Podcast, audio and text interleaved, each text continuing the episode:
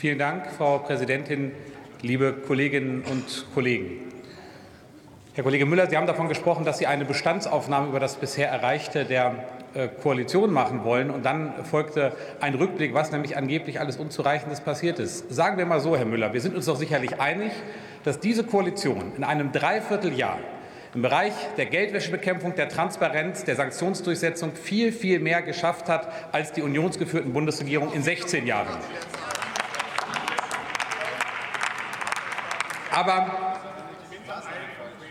aber aber für Sie, Herr Hauer, und auch für mich gilt ja das Zitat äh, äh, von, von Konrad Adenauer, nichts hindert uns daran, klüger zu werden. Selbstverständlich. Ich begrüße, dass Sie das letzte Dreivierteljahr genutzt haben. Und ich sage Ihnen, ähm, wir alle sollten miteinander immer schauen, wo wir noch effektiver werden können. Nur einen Punkt kann so dann auch nicht stehen bleiben, Herr Kollege Müller. Wenn Sie behaupten, wir würden im Bereich des Informationsaustausches mit ausländischen Stellen überhaupt nichts machen, dann empfehle ich Ihnen tatsächlich einen Blick ins Gesetz. Paragraph 8 des Sanktionsdurchsetzungsgesetzes regelt ganz klar den Informationsaustausch mit ausländischen Stellen, und zwar auch hier unter klaren, transparenten, rechtsstaatlichen, datenschutzkonformen Voraussetzungen, aber eben auch effektiv und schnell und zügig. Ich weiß nicht, ähm, äh, wo da noch Raum für Ihre Kritik ist. Liebe Liebe Kolleginnen und Kollegen, wir gehen mit diesem Gesetz, diesem Gesetzespaket einen, ähm, einen großen Schritt vorwärts bei der Durchsetzung von Sanktionen. Es gibt konkrete Ermittlungsbefugnisse, keine strafrechtlichen, aber doch strafrechtsähnlichen oder strafprozessrechtsähnlichen Ermittlungsbefugnissen zur Herstellung, zur Ermittlung von sanktioniertem Vermögen hier in Deutschland. Wir schaffen in der Tat eine zentrale Stelle, aber klar ist, dass diese zentrale Stelle die Arbeit nicht alleine leistet, sondern dass es uns gelingen muss, eine effektive Zusammenarbeit der Behörden in Kommunen, Ländern, Bund europäische Behörden und Behörden ausländischer Staaten sicherzustellen und zu gewährleisten.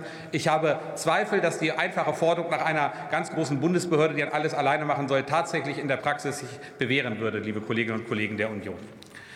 Meine Damen und Herren, wir verbieten, das ist angesprochen worden, endlich den Erwerb von Immobilien mit Bargeld oder Kryptowährung. Und Herr Finanzminister, es ist, Sie haben ja davon gesprochen, dass die Personen, die äh, Immobilien mit Bargeld bezahlen, nicht Freiheit im Sinn haben. Vielleicht haben die schon irgendeine Form von Freiheit im Sinn, aber ich glaube, sie haben nicht die Freiheit, die wir meinen im Sinn. Wir wollen natürlich die Freiheit, auch mit Bargeld zu bezahlen, sicherstellen, aber in einem rechtsstaatlichen Rahmen. Und deswegen ist es richtig, dass wir an dieser Stelle, an dieser Stelle den Gebrauch von Bargeld einschränken, ohne ihn grundsätzlich anzutasten, liebe Kolleginnen und Kollegen. Meine Damen und Herren, in der Tat, im ähm, Im Entschließungsantrag der Union sind einige interessante Forderungen drin, die so oder so ähnlich in anderen Staaten der Europäischen Union realisiert sind, wenn man an Beweislastumkehr und andere Dinge denkt. Und wir sollten uns in der Ausschussberatung tatsächlich Zeit nehmen, zu überprüfen, an welchen Stellen wir im Gesetzentwurf noch besser werden können. Nur, liebe Kolleginnen und Kollegen, so einfach, wie Sie das hier darstellen, Beweislastumkehr, Vermögen, was sanktioniert ist, komplett einziehen und dann anderweitig weiterverwerten, so einfach, und das wissen Sie in Wahrheit auch, ist es eben nicht. Wir befinden uns hier nicht im Bereich wir befinden uns eben nicht im Bereich nach einer strafrechtlichen Verurteilung, sondern von Sanktionierungen. Wir wollen mit rechtsstaatlichen Mitteln die Oligarchen bekämpfen ähm, äh, und dabei so weit gehen, wie wir können, aber eben auch nicht weiter, als es der Rechtsstaat zulässt. Vielen Dank.